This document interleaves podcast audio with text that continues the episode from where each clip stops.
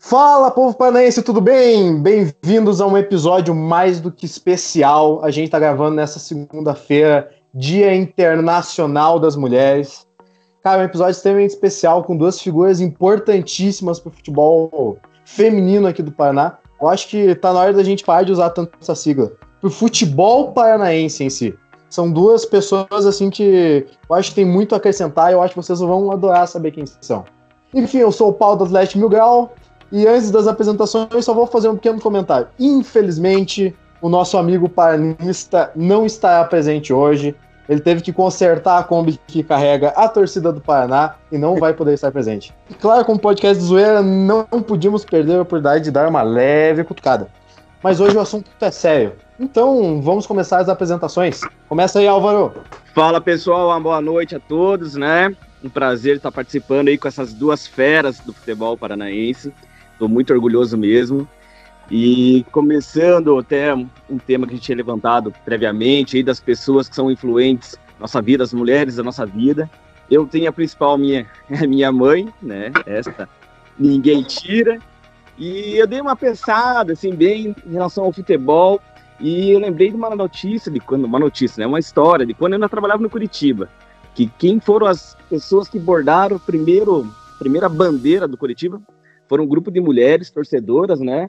na época, lá na década de 20. Então, elas que fizeram o primeiro pavilhão do Curitiba, que está até hoje, né? Os raios verde brancos. Então, a minha lembrança do Dia Internacional Mulher vai para essas duas figuras, minha mãe e as mulheres do Curitiba. Olá, boa noite.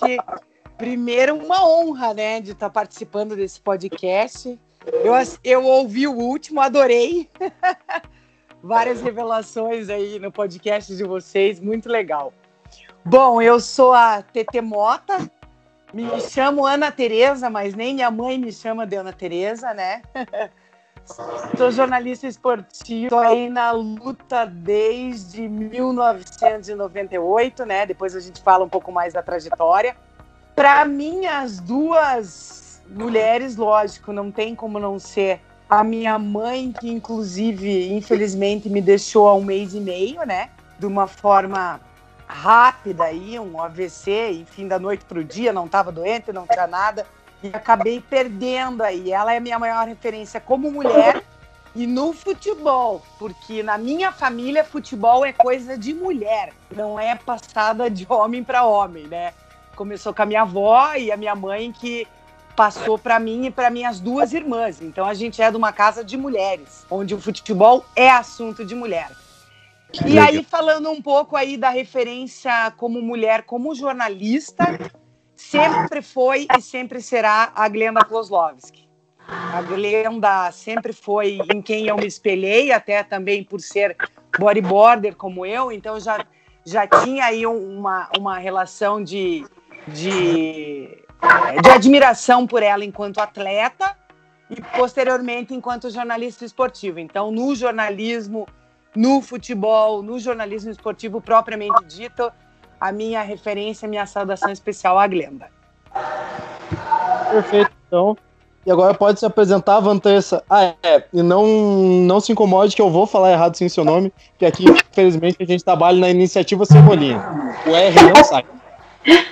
Tranquilo, tranquilo. Boa noite, boa noite a todos. Não se preocupe em relação ao nome, porque eu acho que eu cresci minha, minha vida inteira ouvindo né, as pessoas confundir meu nome, achando que é Andressa, que é Vandressa.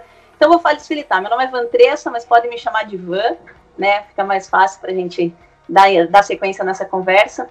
Tenho 35 anos, sou formada em Educação Física, né? Sou, sou treinadora, né? Atualmente, eu estava, né, recentemente, à frente da equipe do Atlético, é, na equipe feminina. Sou ex-atleta, né? Sempre joguei futebol, desde que me conheço por gente, sou apaixonada por essa modalidade. E falando das, das mulheres referência, eu acho que não tem como não lembrar nossas mães, né? Então vou, vou seguir aqui vocês também. Minha mãe é uma referência de uma mulher muito guerreira que sempre me inspirou, né, a batalhar e correr atrás dos meus sonhos, né? Então fica um beijo aqui para dona Yolanda. E a segunda, né? Então não poderia ser, né, uma referência para mim no futebol. É, eu vou citar a Marta. Eu acho que por tudo que ela ela representa para o futebol ao longo de muitos anos, né? é, conseguindo abranger várias décadas, várias meninas, né, de diferentes faixas etárias, e tudo pela briga dela pelo futebol, pelo crescimento, pela evolução, além da jogadora espetacular que ela é. Então fica aí essas duas mulheres como referência. Perfeito. Muito legal. Bom, agora, agora eu vou comentar as duas mulheres, já que eu acabei esquecendo no início. A primeira também, eu acho que na vida de, de maior parte das pessoas é sempre a mãe. E pra minha mãe eu tenho um carinho especial, porque eu, como eu já contei no, no último episódio, eu perdi meu pai muito cedo, então minha mãe teve que ser pai, mãe, ao mesmo tempo teve que sustentar a família. A gente passou por muita coisa. Então, acho que a mulher mais forte que eu já conheci até hoje é com toda certeza minha mãe. Beijo aí, dona Margarete. Entre altos e baixos, estamos aí. E eu acho que a segunda pessoa que, que eu tenho para falar eu acho que não podia ser esquecido a figura da Sônia Nassar. Cara, ela é simplesmente a primeira jornalista mulher da, da história do Paraná. Ela foi extremamente importante e ela criou uma das frases que é mais reconhecida entre os torcedores atleticanos. Ela falou uma vez que o Atlético é um estado de espírito. E tanto que hoje essa frase é até uma faixa no nosso estádio. E, cara, ela é com certeza uma pessoa que, que vai estar tá na história do, do futebol paranaense, do futebol brasileiro, por tudo que ela fez, pois ela foi uma das pessoas fortes é, dentro do jornalismo do Brasil para fazer com que as mulheres tivessem cada vez mais voz dentro do cenário esportivo. E aproveitando já esse, esse gancho do, do cenário esportivo, eu acho que nada melhor do que a gente pegar e começar perguntando para vocês duas sobre como é a carreira de atleta. A Vanessa eu sei que já foi atleta e tudo mais. Foi eu dei uma pesquisada e eu vi que a TT já foi goleira do Coxa.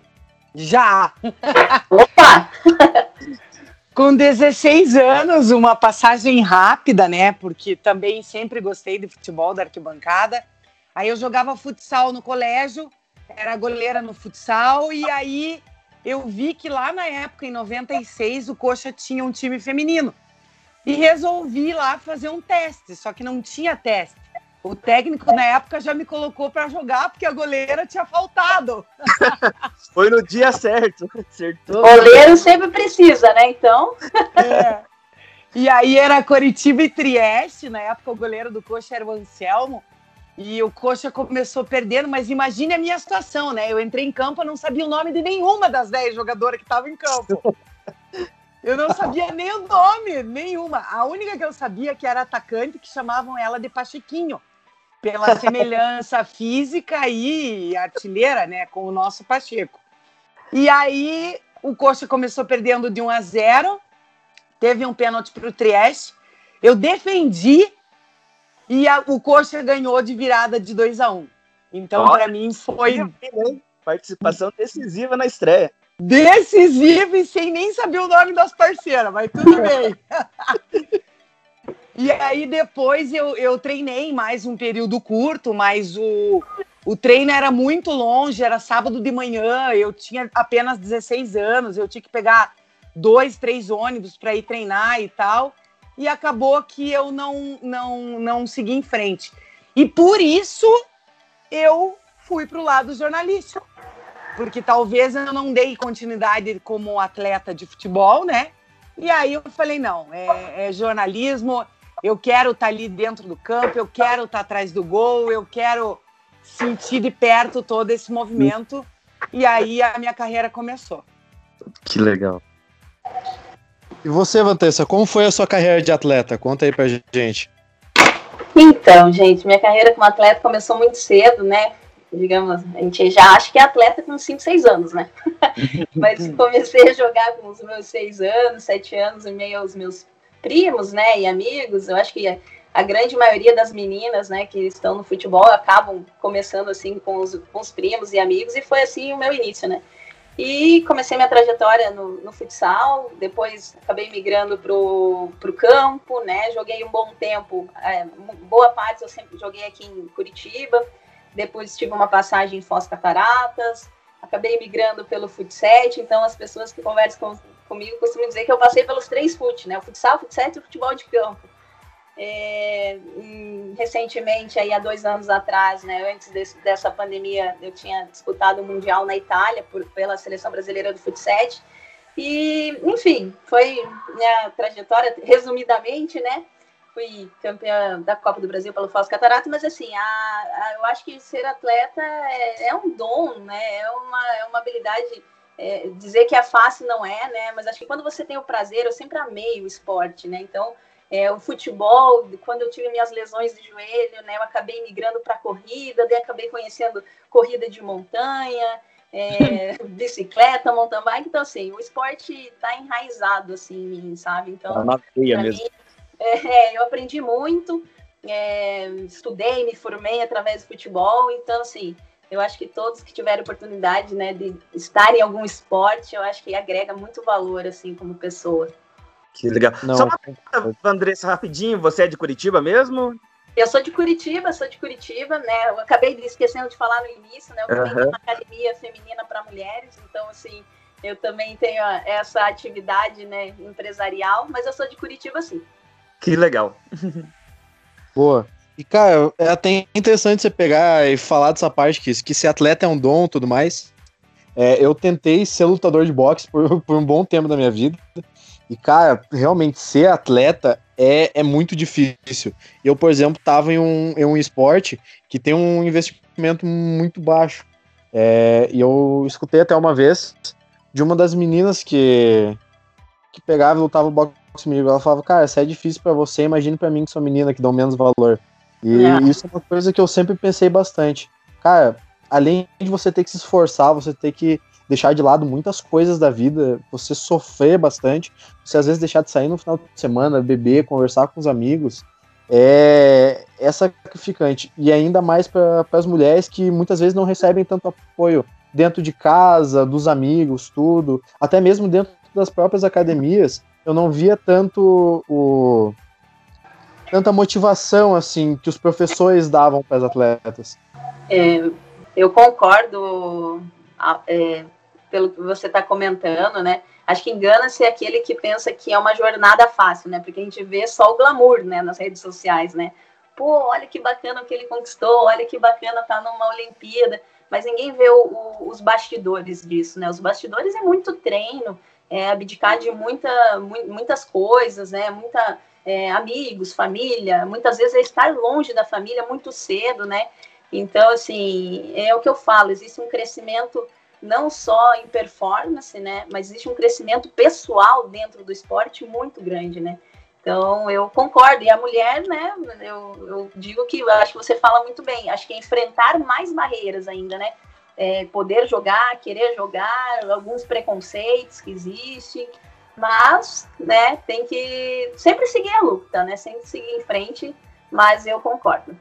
E eu queria até aproveitar isso e pegar e falar com vocês duas que, que até a primeira pauta, que eu acho que vai ser a mais séria do programa inteiro, eu gostaria de perguntar para vocês, é justamente sobre o futebol feminino. Eu acompanhei bastante para ver como está sendo desenvolvido o futebol feminino, tanto nos Estados Unidos quanto na França, no caso, que hoje tem os melhores times femininos do mundo, no caso, junto com os Estados Unidos. E eu queria fazer uma pergunta bem importante para vocês a gente sabe que, que o dinheiro no futebol ele vem muito do interesse do público tudo mais. E eu queria saber se o futebol feminino tivesse o mesmo investimento em infraestrutura que tem no futebol masculino, vocês acham que o futebol feminino seria competitivo no mesmo nível masculino? E mais, vocês acham que se ele tivesse mais esse investimento na estrutura das atletas, o futebol feminino também teria tanto público quanto o futebol masculino? É, concordo, né? Eu acho que hoje é, a gente tem essa, acho que duas, essas duas referências, né? Essas duas potências que é os Estados Unidos e a França, né? E eu posso dizer que eles, além de estarem na nossa frente, né? Eles têm um programa muito bacana é, de universitário, ligas universitárias, né? Onde eles conseguem, né, a menina acaba de se formar na escola, ela já, já ingressa na faculdade praticando o futebol, mas em um nível profissional, né? E lá é, é muito comum você ver as categorias de base, né? A menina com seis anos, sete anos já ingressar no futebol. Então, assim, tem um porquê deles estarem nesse patamar mais elevado que o nosso. Hoje a gente, nós aqui no Brasil, nós não temos essas categorias de base, ou assim, não é tão comum todos os clubes ter essas categorias de base, né? Então a gente tem esse atraso em relação a isso, né?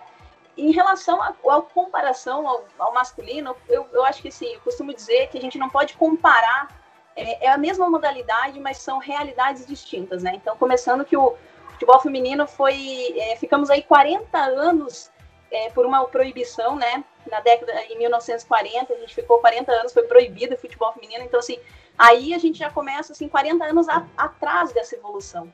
Então, assim, assim, o olhar tem que ser diferente, a gente tem que mudar os óculos e olhar esse futebol feminino. O que, que nós podemos fazer por ele para melhorar dentro da realidade dele? O, o, masculino é um outro nível, está num outro é, é, crescimento, outro investimento. Então, acho que sim, a gente tem que é, olhar ele de formas distintas, porém, é, vendo que é a mesma modalidade. Mas eu acho que o início para se tornar competitivo a nível de França, a nível de Estados Unidos, é nós investirmos na categoria de base, né? Nós termos meninas vindo desde o berço, né, com a nossa filosofia, com a nossa ideia de jogo, nosso modelo de jogo, aí sim preparar meninas chegando na, na fase adulta preparadas para um nível do mundial, porque às vezes a gente pega meninas é, numa idade mais tardia, meninas com 15, 17 anos que não tiveram uma base. Então, pensa a diferença do menino que começou com 5, 6 anos jogando, jogando. Ele teve estímulo aí de 10 anos. E a menina, às vezes, de 2. Então, assim, e a menina nos Estados Unidos está desde os 5 anos, né?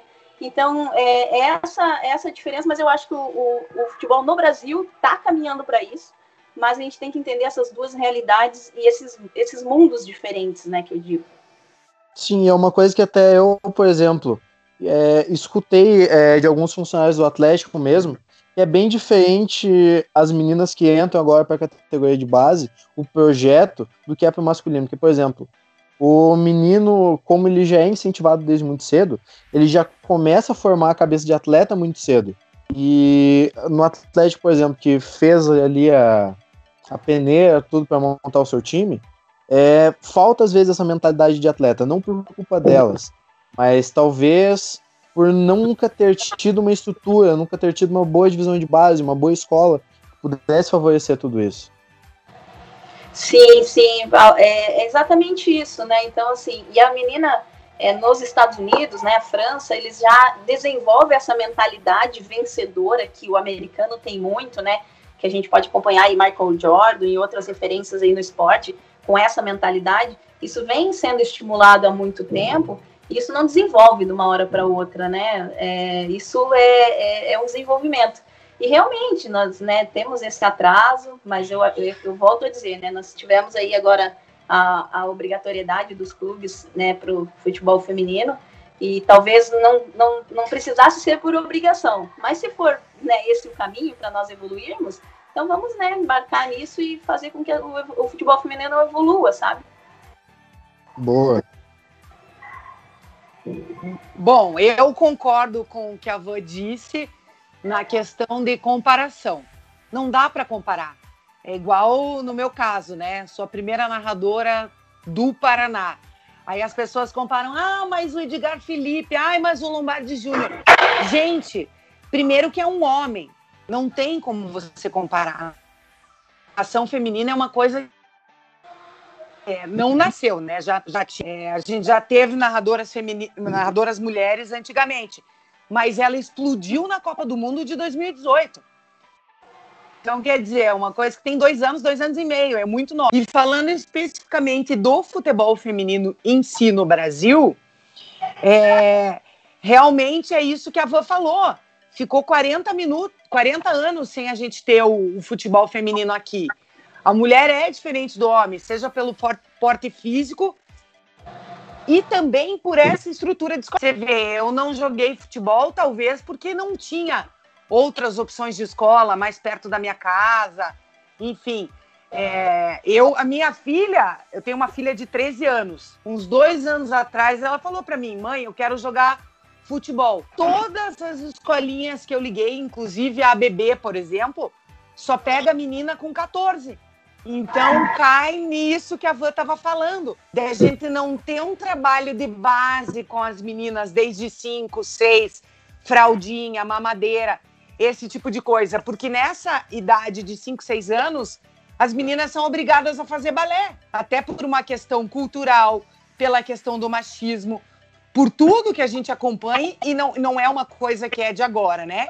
Isso é uma questão histórica, digamos assim. Mas eu acho que eu, tô vendo muita evolução.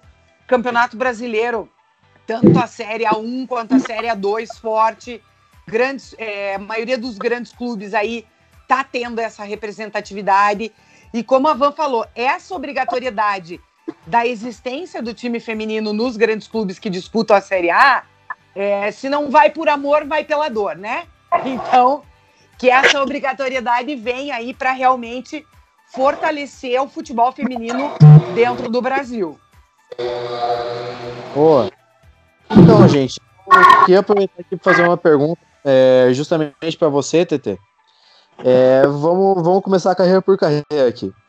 Eu queria muito saber como é que se criou todo esse trajeto para que você, de uma jogadora lá com 16 anos, que foi jogar Porto como goleira, se tornou jornalista e se tornou narrador de futebol.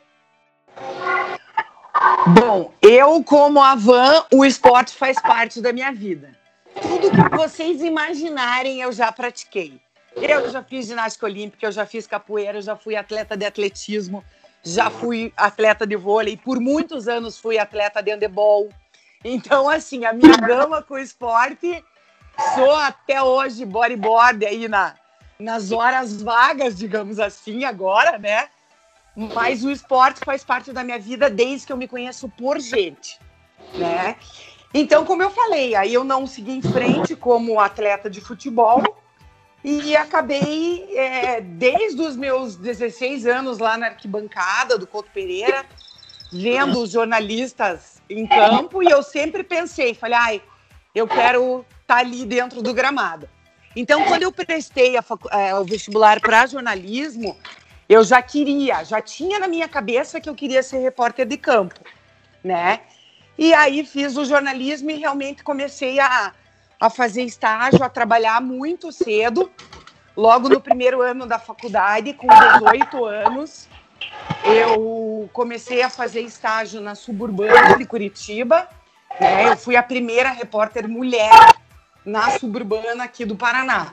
Então, assim, se já é difícil lá no profissional, com, hoje em dia, com várias, imagina na suburbana com nenhuma mulher do lado. Era já é uma galera mais chuca, tudo, né? É, já é o futebol raiz, né? Raiz mesmo. Aquilo ali é, é o bafo no cangote do alambrado mesmo, né? Então eu digo, eu comecei, eu comecei pelo pior, eu acho, né? Com certeza. E aí eu fui fazendo estágios em vários, várias emissoras de Curitiba, ainda na faculdade. Trabalhei no Mesa Redonda com o Fernando Gomes, Cupira, toda aquela turma, aprendi muito. Passei pela Band, pelo Jornal Tribuna do Paraná, pela Rádio Educativa, pela Rádio Transamérica, pelo Jornal Lance. E aí, em, no ano 2000, eu fui como, entrei como estagiária na TV Iguaçu, no Canal 4, ainda era Grupo Paulo Pimentel. E lá eu fiquei por 14 anos. Em 2001 surgiu o Tribuna no Esporte, né? Que é, sem dúvida nenhuma, o programa mais memorável aí da televisão de Curitiba, que tinha... Inspiração pra gente aqui, por sinal. Que é, não, eu, eu ouvi no último podcast que vocês falaram, inclusive, do programa, me senti muito honrada. E o, é, o, tri, o Tribuna no Esporte ficou no ar por oito anos, né? Ah, é, eu acho que é bem difícil, fora os o Globo Esporte, que é aí uma marca nacional, eu acho que é, talvez a gente não tenha tido outro programa aqui no Paraná que ficou é, no ar por tanto tempo. E aí mudou o apresentador, mudava os torcedores, mudava a formação e a repórter era a mesma. Era eu. eu eu fazia de tudo lá. Eu cobrava escanteio, batia pênalti, cobrava falta, porque eu apresentava, eu fazia reportagem, eu fazia edição, produção, de tudo um pouco. E, e era ali... da zoeira, né, PT? Hã? E era da zoeira você também, né? Total né? zoeira. Eu ia, fantasi... eu ia fantasiada nos treinos, gente. Pense. Foi jogada na piscina do CT do Caju, que eu lembro. No dia do meu aniversário, é. Culpa do Douglas Silva e do Ilan. Eu tinha que ter o Ilan no meio. Esse é campeão também repórter. E, e aí o Tribuna tinha esse perfil zoeira, e eu acho que por isso que deu certo, sabe? Porque a gente fazia, a gente mostrava erro de gravação, tinha as apostas dos meninos, zoeira pré-clássico, zoeira pós-clássico. Então a gente não tinha um formato tradicional do jornalismo esportivo, e isso para o início dos anos 2000 era sensacional. E foi o grande atrativo e o que fez aí do programa ser o grande sucesso que foi. Né? Era o jornalismo mais sincero possível, porque era um torcedor de cada time, né? Não tinha...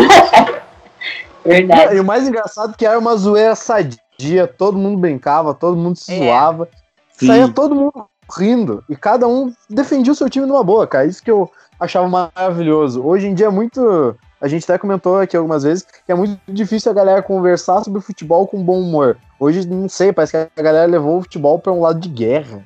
É. É. E não era nada programado. Eles inventavam, eles levavam os cocos, eles que faziam aquilo, entendeu?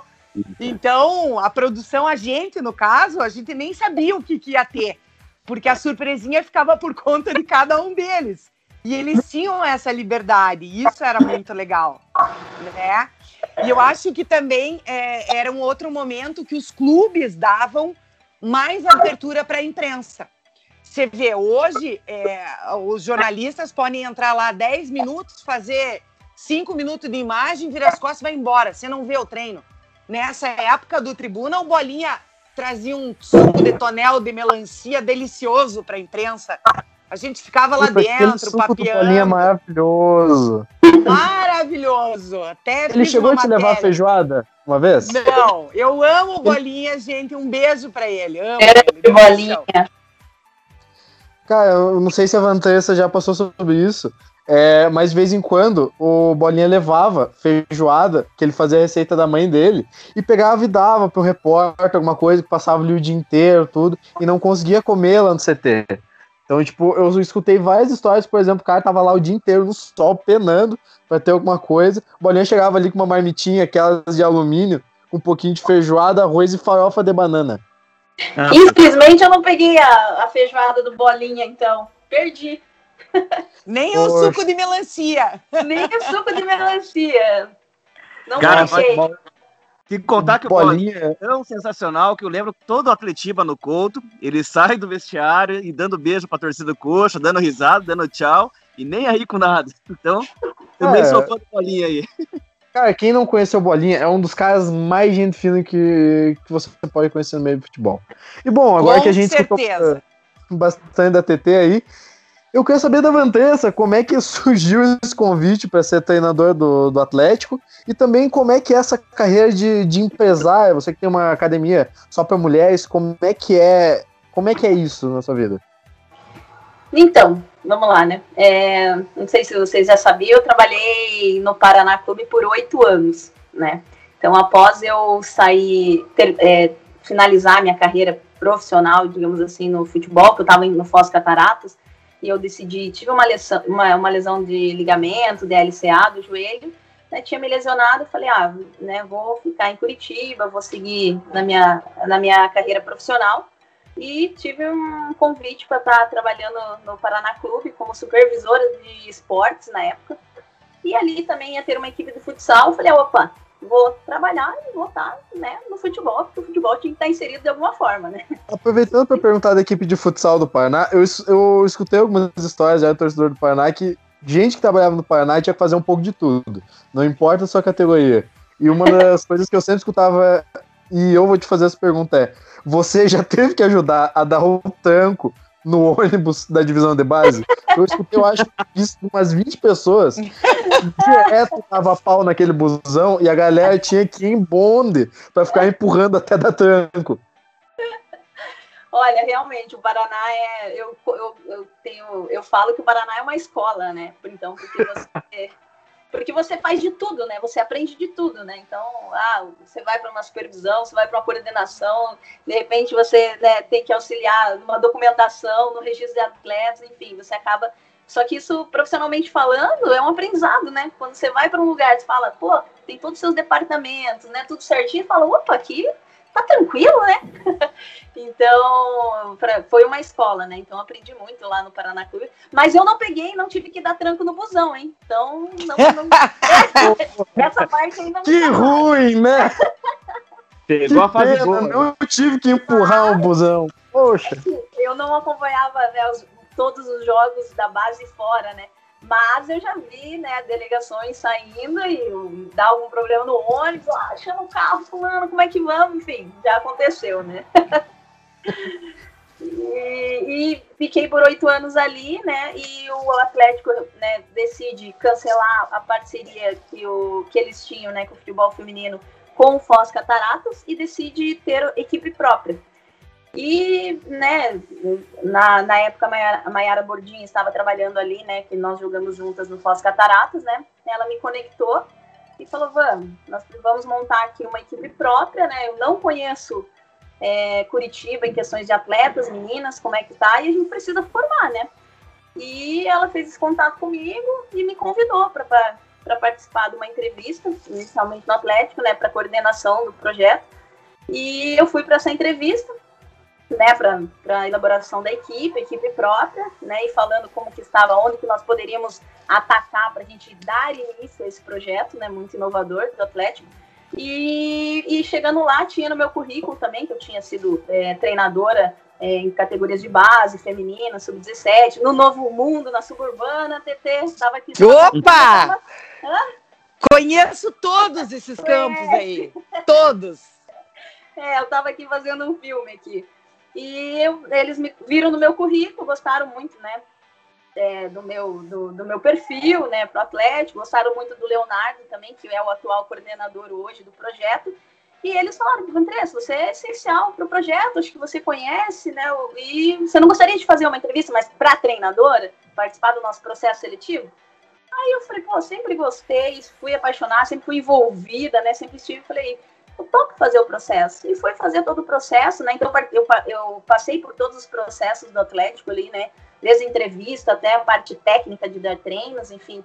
E eu comecei assim, sabe? Então foi, foi muito bacana, porque é, estar no Atlético, é, eu acho que todos os profissionais, né, é, se tivesse oportunidade de estar dentro do CT para entender a metodologia, o modelo do jogo, tudo que eles possui lá dentro é, é fantástico. Então foi aí que eu comecei, e aí nós tivemos, fomos para, montamos, fizemos aquela seletiva em uma semana, 700 meninas, então foi foi um, assim, o Curitiba abraçou muito esse, esse projeto e a torcida atleticana também, né? Então foi, foi aí o start, foi o, o, o começo da trajetória. E falando um pouquinho da, da minha vida empresarial, né? Eu, eu tenho academia há seis anos, né?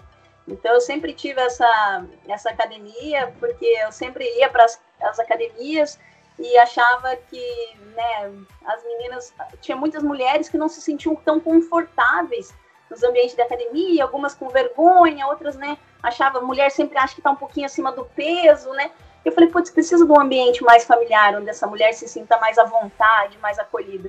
E foi aí que eu estruturei e deu certo, e enfim, mas ela tem as minhas professoras aqui, bem capacitadas, elas cuidam da academia muito bem. Vamos, faltou fazer a propaganda. O nome da academia fica... é a Academia Entre Elas, pertinho do CT aqui do, do Caju. Muito legal. Ei, e aproveitando, é, é, você. Eu vou fazer duas perguntas, na verdade. A primeira é: uma coisa que, que eu escuto de algumas pessoas que já trabalharam no Atlético é, é o famoso encontro com o Mário Celso. Você teve esse encontro e você tomou a famosa puxada de orelha do tio Pet? Ai, eu não tive esse encontro, né? Porque eu, eu peguei muito a, a época da pandemia, né? Então acho que ele ficou um pouquinho escondido, que eu não, não tive esse encontro, não levei esse puxão de orelha. Graças a Deus, mas já ouvi falar muito, hein?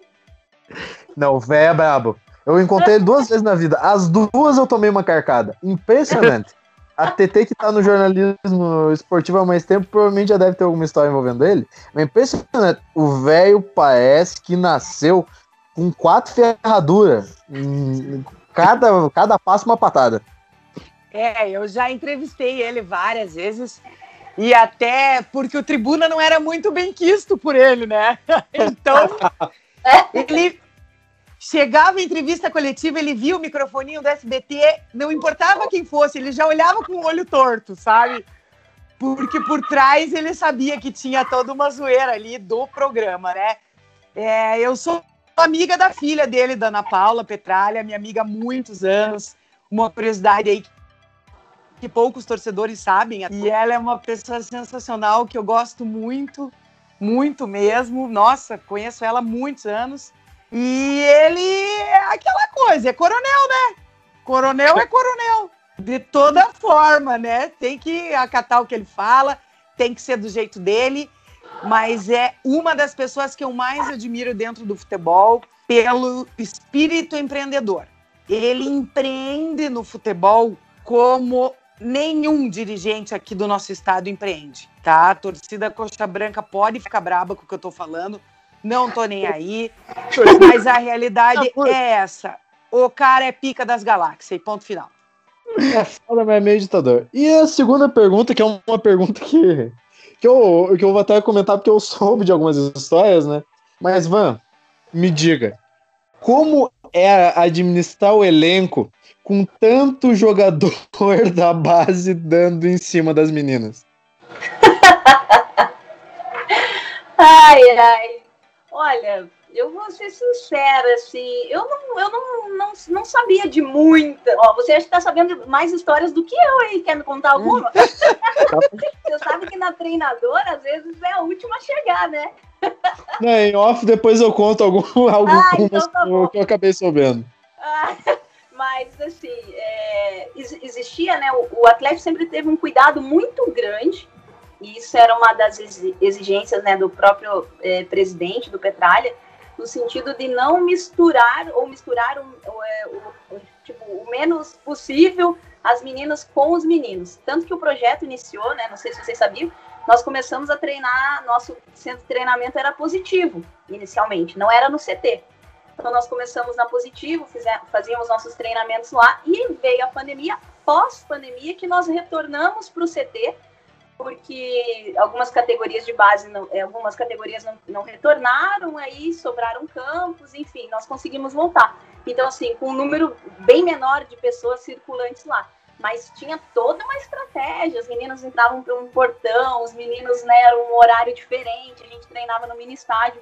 Então, isso era muito bem organizado. Então, talvez por isso que eu não saiba muita coisa, porque ali em campo, né, os meninos até iam assistir os jogos, é, os jogos não, os treinos, né, assim que possível, mas era de longe e tchau. Gente, eu vou comentar um, uma história sem citar muitos nomes, mas, mas que eu fiquei sabendo. É, que uma vez o Cocito estava vendo é, três jogadores conversando, eles estavam falando sobre uma das meninas que pegava e jogava, tudo. O Cocito chegou e falou: vocês sabem quantas travas tem uma chuteira? Um deles falou, cara, não sei, sete. Bom, quer descobrir quantas travas tem a minha? Se chegar perto das meninas, vocês vão ver como é que é um carrinho dos antigos. e o é, carrinho é, do... Dá-lhe cocito, né? Isso aí é lá cocito mesmo. cocito dava no meio dos meninos, sim. Muito pulso cada, fino. Cada carrinho do cocito deixava cara. malejado. Por isso os meninos nem chegavam muito perto. Por isso que eu não sei muitas histórias, entendeu? Ah, a gente acaba sabendo. É. Sabendo. Né? Porque é impressionante. O jogador, é uma conversa que a gente já teve. O jogador, às vezes, tipo, ele quer desabafar, quer conversar, quer falar algumas coisas, e, tipo, tanto eu quanto, quanto o Álvaro, a gente acaba sendo, às vezes, uma válvula de escape que a gente leva as coisas muito na zoeira.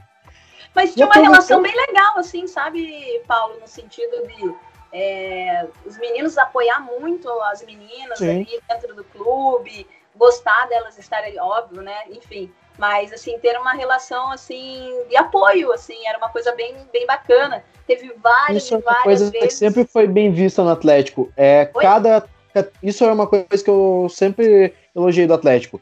É uma filosofia do clube que cada categoria pega e incentiva a outra. Não importa se é do sub-17 pro sub-15, se é do masculino pro feminino, sempre havia esse apoio, sempre havia esse incentivo.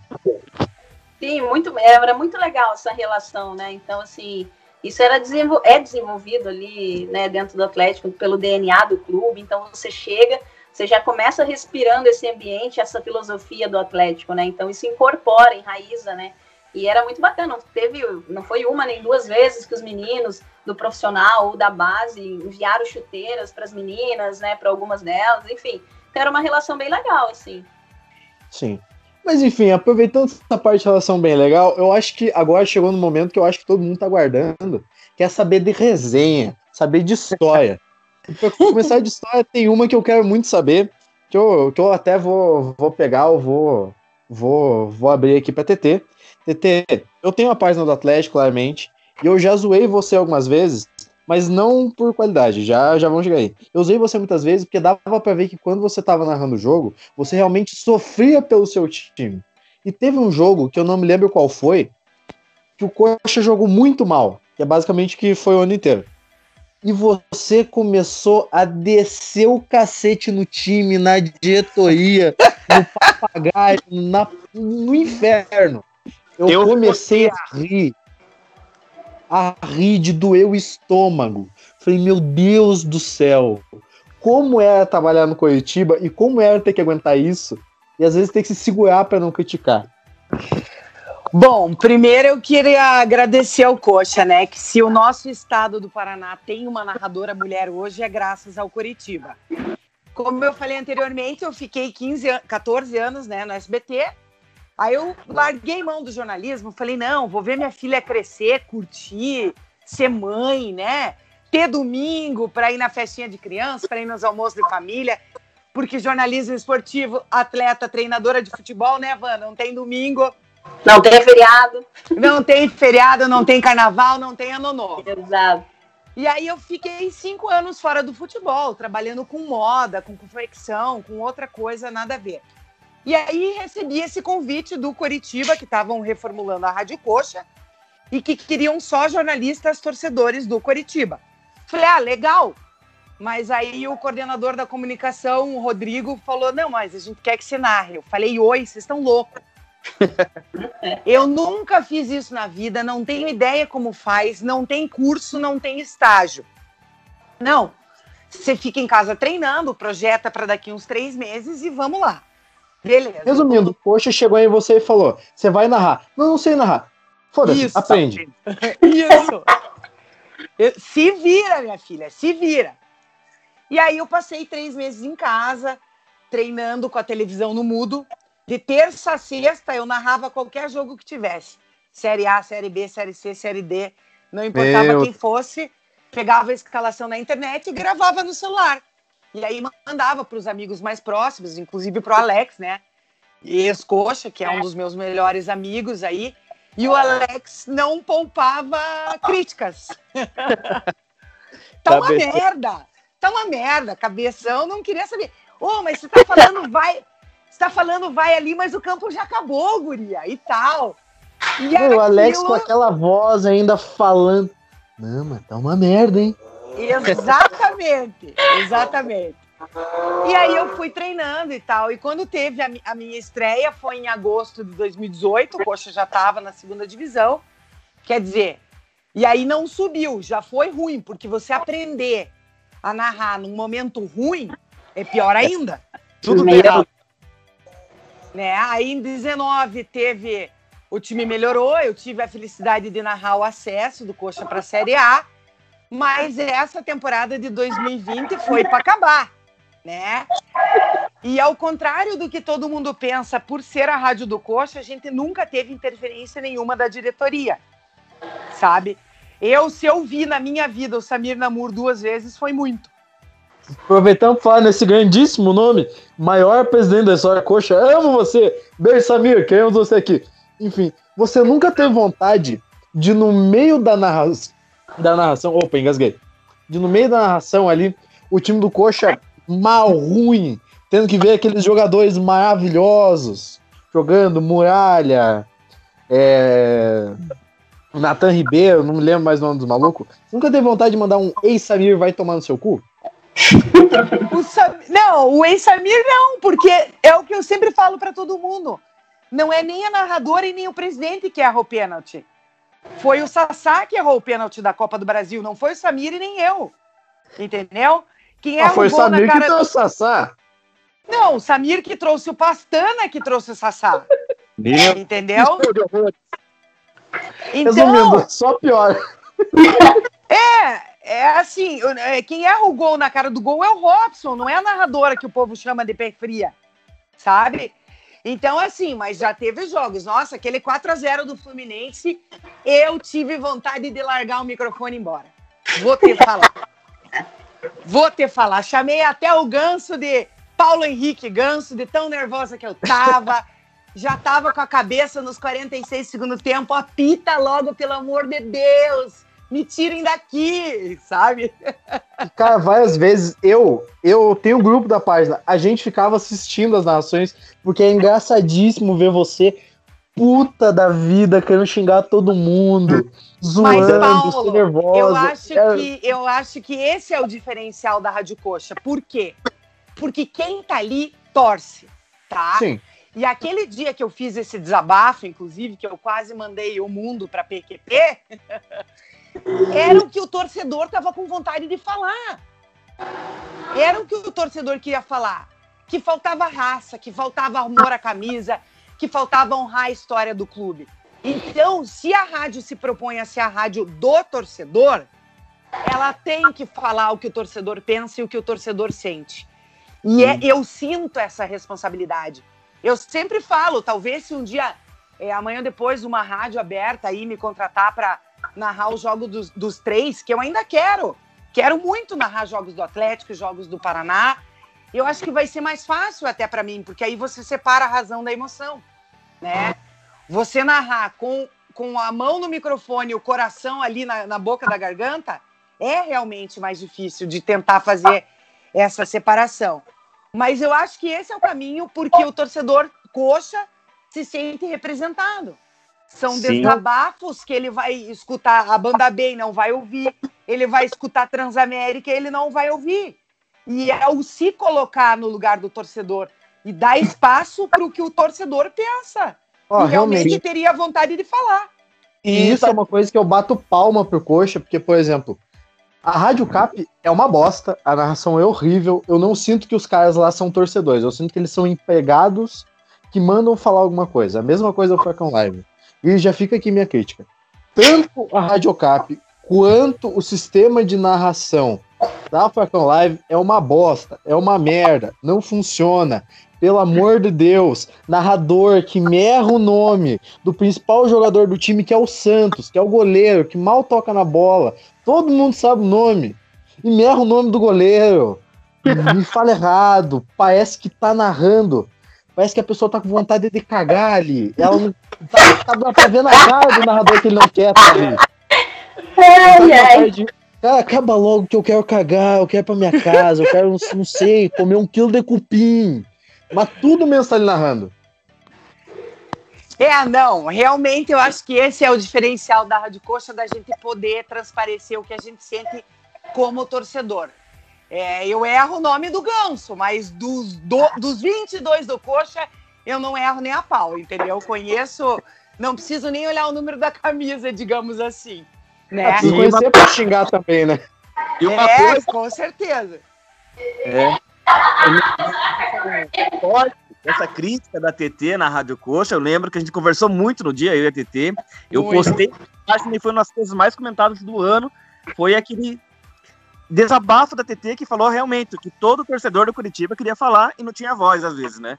Então a TT falou, eu repostei e os torcedores se sentiram agradecidos por ter alguém representando eles lá, né?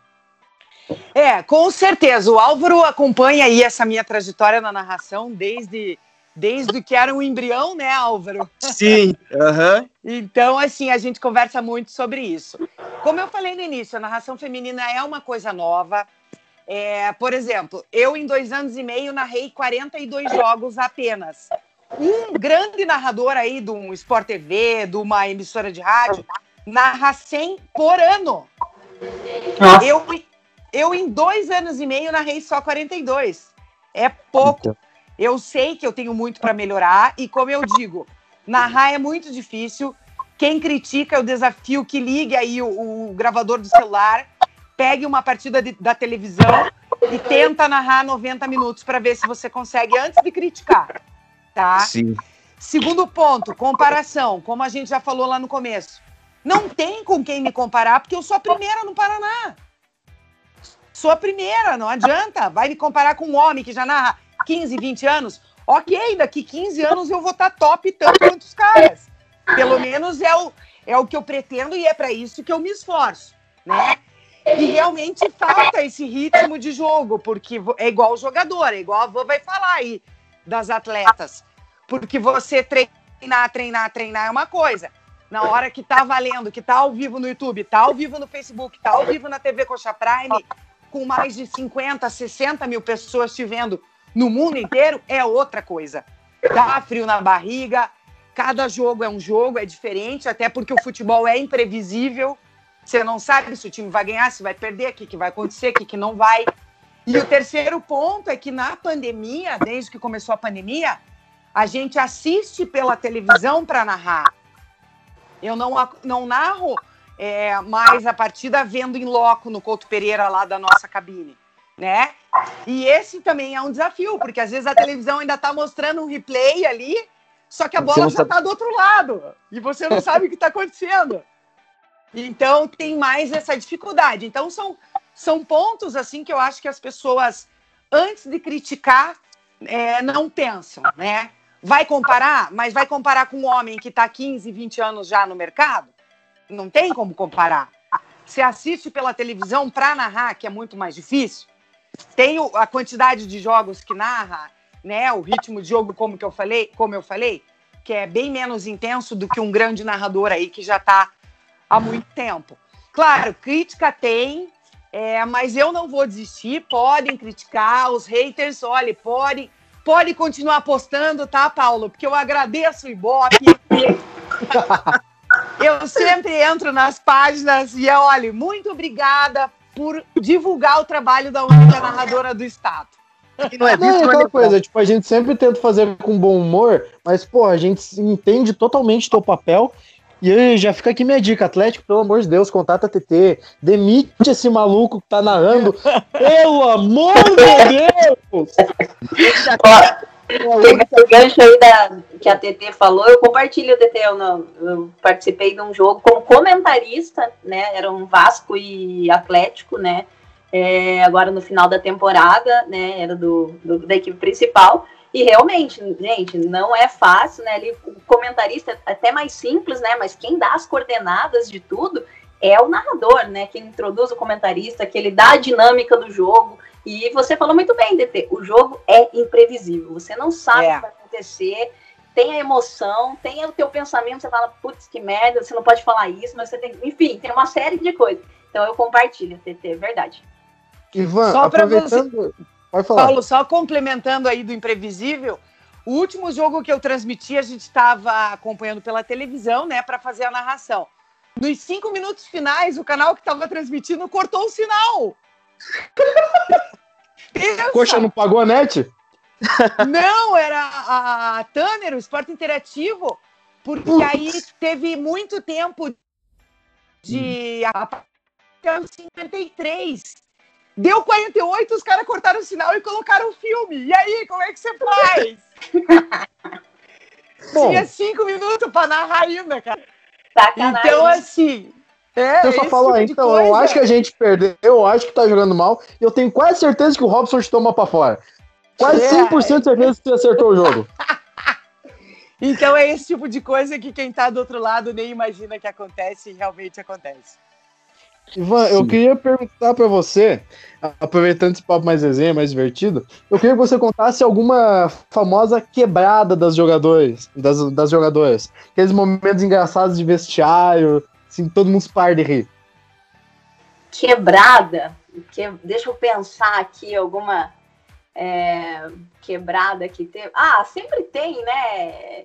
É, resenha do vestiário é, é, é, é, a mais engraçada que tem, né? Eu acho que essas são as, as partes mais gostosas do futebol, é a resenha antes do treino, é, aquele bate-papo, aquela dancinha do vestiário, da, de você filmar, os tombos de alguém da comissão técnica na hora do treino, os rachões ali. Eu acho que essa é a parte mais gostosa, assim. Mas eu não. Olha, quebrado das meninas, talvez quando a gente iniciou ali a, a temporada, as meninas né, não, não conheciam muito Curitiba, né? Quiseram fazer um churrasquinho ali dentro da casa mesmo, só um churrasquinho. A tia da casa já bateu o telefone, ó, seguinte, rolou um churrasco aqui. Ah, já foi lenha no outro dia, as meninas já, opa, né, já ficaram espertas, mas assim, coisas do futebol, né? Isso aí não tem como, não tem como tirar, né? Uma resenha que eu fiquei sabendo é que uma vez houve uma competição no CT para as meninas tentarem pegar um dos coelhos. E uma das gurias, correndo atrás do coelho, pegou e bateu a cabeça numa árvore.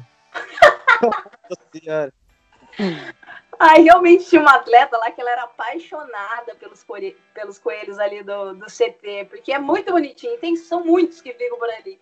Aí uma muito muito amiga né, de, uma, de uma das atletas ali. Chegou uma semana que essa, essa, essa atleta estava muito chateada, estava muito triste.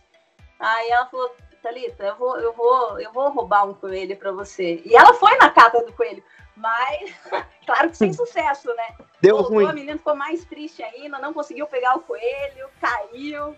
Enfim, olha, só fiasco, Paulo. Não, teve um jogador uma vez que falou: ah, é, eu acho que eu consigo pegar um coelho daqui, vou te levar aí. Falei, vai tomar no cu, eu tenho 10 gatos em casa. Eu tenho um gato que o nome dele é Maio Celso Petralha. O meu gato sai pra fora de casa. Se eu ele colocar grade, ele vai. Não, às vezes ele me acorda, me dá um tapa na cara e fala, seu pulha, me dá ração. Coelho? Não, foi, meu Deus, eu tenho 10 gatos, não dá? Pelo amor de Deus. Meus, cara, eu já perdi as contas e quantas vezes já recebi pomba na cama. Não é por nada não, mas mais um não vai rolar. Cara, olha, os, os coelhos lá, a, a, meninada ficava enlouquecida, né? Olha os coelhos, os coelhos. Ninguém nunca nem chegou perto dos coelhos, ninguém conseguiu pegar. Ai. É, mas essa história que eu soube é que tinha uma poça ali no meio que tinha que pegar o coelho e não deu muito certo, só bateu a cabeça, ficou com um galo ali. Depois até comento o nome da jogadora. Olha, eu, eu vou, vou lembrar. Eu acho que era a Jaque. Eu acho que era a Jaque. Tá louco. Hein, Paulo, deixa eu aproveitar a resenha aí também da zoeira. Como eu disse, a TT, desde 2001, zoeira na TV, né? Qual o momento mais marcante, em TT, do Tribuna no Esporte, para você, nessa questão de, de bagunça, de zoeira e tudo mais? Ah, a gente teve vários desafios, né? Os desafios de torta na cara, as matérias que era para fazer com os meninos antes e depois de clássico, sempre foi muito legal. E como eu estava falando, né? É, nessa época o, o, os clubes permitiam. Então, assim, sempre antes do, do Atletiba, do Paratiba, do Paraná Atlético, a gente levava os torcedores do programa com algum jogador dos clubes, né? Fazer alguma disputa. Então, eu até tenho essa reportagem no meu YouTube lá. A gente fez um duelo do Pimbolim. Era o Luizão, o Stelfield com o Roberto Brum contra, Nossa, o, Mauro, contra o Mauro Singer e o Reginaldo Vital. Então, foi, imagina essa disputa do Pebolim. Isso, para mim, foi o máximo. E aí teve também Paraná e Coxa. Foi o Marquinhos pelo Coxa com o Leandro Requena e aí o Sérgio Belo, junto com o Renaldo pelo Paraná, disputar fliperama no shopping. Então isso era muito legal.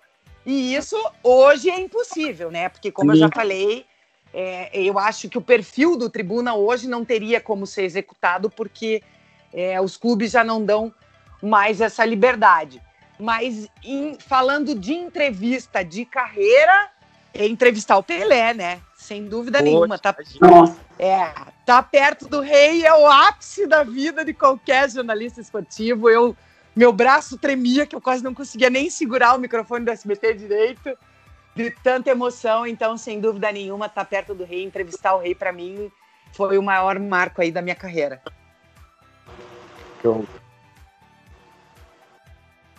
Enfim, pra, pra gente terminar, eu quero que vocês contem alguma situação assim inusitada, engraçada, que vocês já passaram tanto no meio do futebol, no esporte, na vida de vocês.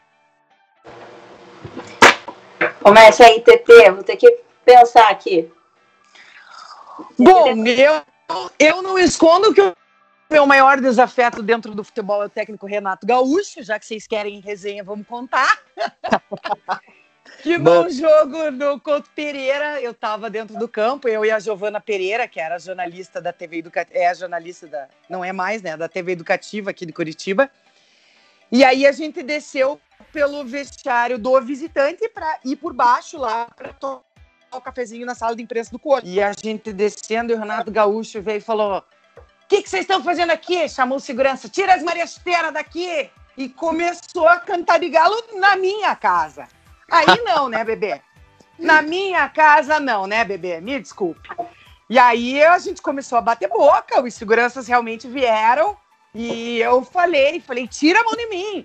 Você tá achando que você tá no Rio de Janeiro, cara? Aqui é Curitiba, aqui é o Couto Pereira, aqui é minha casa. E, enfim, foi aí o, o, minha maior, o meu maior desafeto, digamos assim, no futebol. É, mas para contar isso, para finalizar minha participação, dizendo que não é fácil, seja jogadora, seja árbitra, né? A gente tem a Edna aí, né?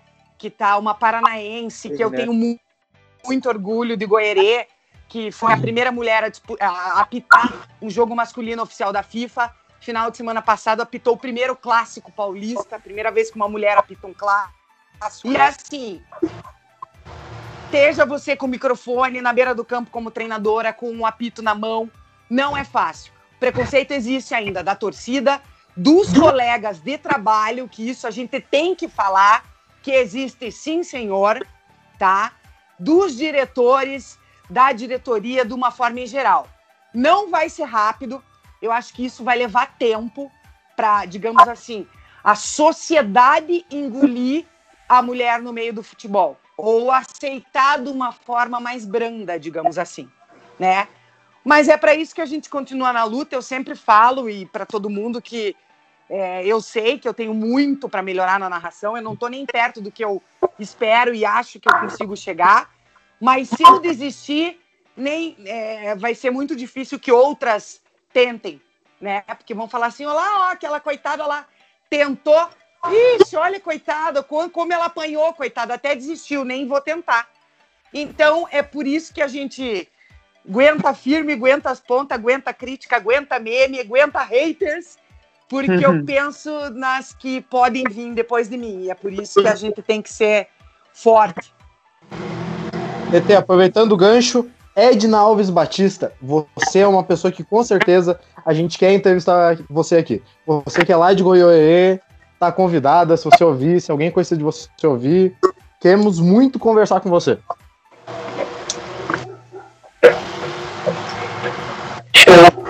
É referência, né? É, Paulo, você perguntou de resenha da vida como atleta, como treinador, é isso? Isso. Ah, eu acho que não dá para esquecer, assim, atleta é você pegar o, o, ônibus, viajar. Uma vez nós estávamos indo para uma competição em Cascavel e o ônibus quebrar, não era do Paraná, mas quebrou. Vai lá fazendo escola. Mas você ficar no meio da estrada, cinco horas, você ter que ajudar ali é, trocar o pneu, é, daí ficar horas ali. Só sei o que aconteceu, daí a gente ficar muito tempo com o ônibus quebrado ali, muito tempo, e falar, gente, a gente tá com fome, a gente tá com fome, o que, que vamos fazer? Gente, vamos sair andando e vamos bater palma e pedir comida nas casas, né? Aí lá vai a galera bater palma e pedir comida, enfim. Cara, essas coisas aí não tem preço, porque a gente passa uns apuros, mas a gente se diverte muito e tem histórias para contar, né, TT? Eu acho que isso que fica. Nossa, nem fale! História é o que não falta, olha, meu Deus do céu. Gente, as histórias aqui estão tão, tão legais que com certeza futuramente eu vou querer que vocês venham aqui mais uma vez. Eu acho que vocês ainda têm muita história, eu acho que vocês ainda têm muita experiência, muita coisa para falar. E eu já faço até aqui um convite, que eu vou tentar o máximo possível, tentar fazer uma entrevista com a Edna. E quando eu fizer uma entrevista com ela, eu adoraria que vocês participassem.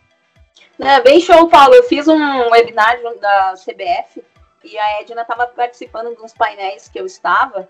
Pô, ela tem muita história, é uma referência aí, mais uma mulher referência, né, no esporte aí. Então, eu acho que é muito válida a conversa, tem, ela tem muitas coisas para contar, é, a carreira dela, a luta aí. Então, eu tô aí só chamar ela e, e me chamar que a gente vem aqui para mais uma resenha, Paulo. Opa, perfeito. Se fizerem a ponte ainda, melhor ainda. É uma pessoa que eu acho que vale muito a pena. É, Paulo, aproveitando também já para me despedir, queria dizer que é um prazer conhecer a Vantressa e a história dela. Vou pesquisar muito mais, vou te acompanhar muito mais aqui para frente, tá? Mesmo eu também. legal, e... gente. Prazer é meu conhecer vocês aqui também, gente. E legal. E queria dizer para a TT que uma das coisas mais legais da minha página que ela melhor proporciona para mim foi conhecer pessoas, né? E ter conhecer TT foi uma das coisas mais legais que aconteceu. Eu sempre te falo que sou teu fã lá desde 2001. Eu lembro de correr para casa do colégio para poder assistir o programa e ter você como amiga hoje é sensacional. É, queria dizer que haters vão ter de monte, mas a maioria te abraça com todo carinho, né? Cada vez que aparece um para criticar, tem 10 ali para te apoiar. Você já viu isso acontecer. A minha página sempre vai estar te apoiando, né? E eu tenho certeza que o Coxa Branca de verdade também te apoia, viu? Álvaro, eu que tenho que agradecer o, o, o, apoio que o Coxa dos Veras sempre me deu. Você, né, como, como pessoa agora, dizendo como pessoa, Álvaro também, sempre me deu. E eu acho que é isso aí, esse é o caminho. É, ainda é estranho, porque a gente passou a vida inteira, 2000, 2021 não, mas digamos, desde que surgiu o futebol, escutando uma partida de futebol ser narrada na voz masculina. Claro que ninguém vai se acostumar da noite para o dia. É, leva tempo. Da mesma maneira que as pessoas. É, vai, vai demorar um pouco ainda, as pessoas vão ter que aceitar assistir o futebol feminino na TV, né, Van? Sim. E, e cada vez mais competições do feminino ganhando espaço no rádio, na TV, na internet. E eu agradeço o Paulo também aí pelo espaço, vocês pelo espaço. Adoro o podcast. Ouvi o outro inteiro, muito legal, muito bacana. E sempre vou estar aí à disposição para quando vocês precisarem. E eu acho que é isso aí. As mulheres juntas, acho que a gente é mais forte. Como eu falei, seja você com o microfone, seja você na beira do gramado, com o apito, como fisioterapeuta, como nutricionista de, do clube, né? Que a gente tem aí tantas mulheres que trabalham por trás nesse meio do futebol. A aceitação, ela é tempo, mas para que essa aceitação aconteça, a gente não pode desistir. Boa. E Ivan, suas últimas palavras? Ah, eu só tenho a agradecer, né, estar tá participando aqui com vocês. É um prazer imenso estar conhecendo mais a fundo a TT. Álvaro, obrigada. Paulo, convite, né? É, e eu acho eu compartilho muito o que a TT falou, né? Eu acho que nós temos que incentivar umas às outras e sempre vai ter uma que vai é, ser a pioneira, né? Vai levar as porradas, mas como a TT falou muito bem, ela vai abrir espaço para outras mulheres. Então, assim, é o que eu falei do futebol feminino, né? eu acho que vai muito na questão da narração também, é a gente trocar os óculos e olhar a beleza no que tem ali no futebol feminino, é trocar os óculos e ver a beleza que tem na narração de uma mulher, os detalhes que talvez a mulher se atente que o homem não tem. Então, assim, a gente parar com esses comparativos e mudar o olhar para a gente conseguir ver a beleza em cada segmento, assim, sabe? E é o que a TT falou, todo mundo é, se unindo, tendo essa resenha aqui entre homem e mulher, o bate-papo de futebol descontraído, essa resenha de vestiário, porque o esporte é o mesmo e todo mundo é apaixonado por ele, né? Então fica meu agradecimento aqui e até a próxima aí com, com quando vocês quiserem. Enfim, galera, esse foi nosso podcast edição especial do Dia das Mulheres. Eu quero agradecer a todos vocês é, pela participação, pela Van, pela TT. Quero agradecer muito vocês pelas pessoas que vocês são, pela empresária, pela jornalista, pela narradora, pela treinadora. Vocês são pessoas que, que eu espero que a gente ainda veja muito na mídia, muito no futebol. Eu espero muito ainda ver a TT narrando para um grande público, numa TV. Eu espero que ela tenha grandes possibilidades. É, a Van, eu espero que ela ainda tenha grandes times, que ela veja o futebol feminino crescer muito. E, cara, eu agradeço demais esse papo. vai sair agora na terça-feira. Eu agradeço muito vocês e antes de dar o último tchau, eu só tenho que falar uma coisa. Tá, e te amo, porque se eu não der um te amo pra mulher, eu apanho e durmo no sofá. Galera, esse foi o FPZ Federação Paranaense de Zoeira. Muito obrigado por você que tá ouvindo. Compartilhe com os amigos, mande para todo mundo. E, cara, lembra, futebol é diversão. E acima de tudo, futebol é para todos. Seja homem, seja mulher, seja papagaio, seja o que for. Valeu! Falou, pessoal. Um grande abraço e até a próxima. Valeu, gente. Até. Valeu, obrigada pelo convite. Show de bola. Beijo.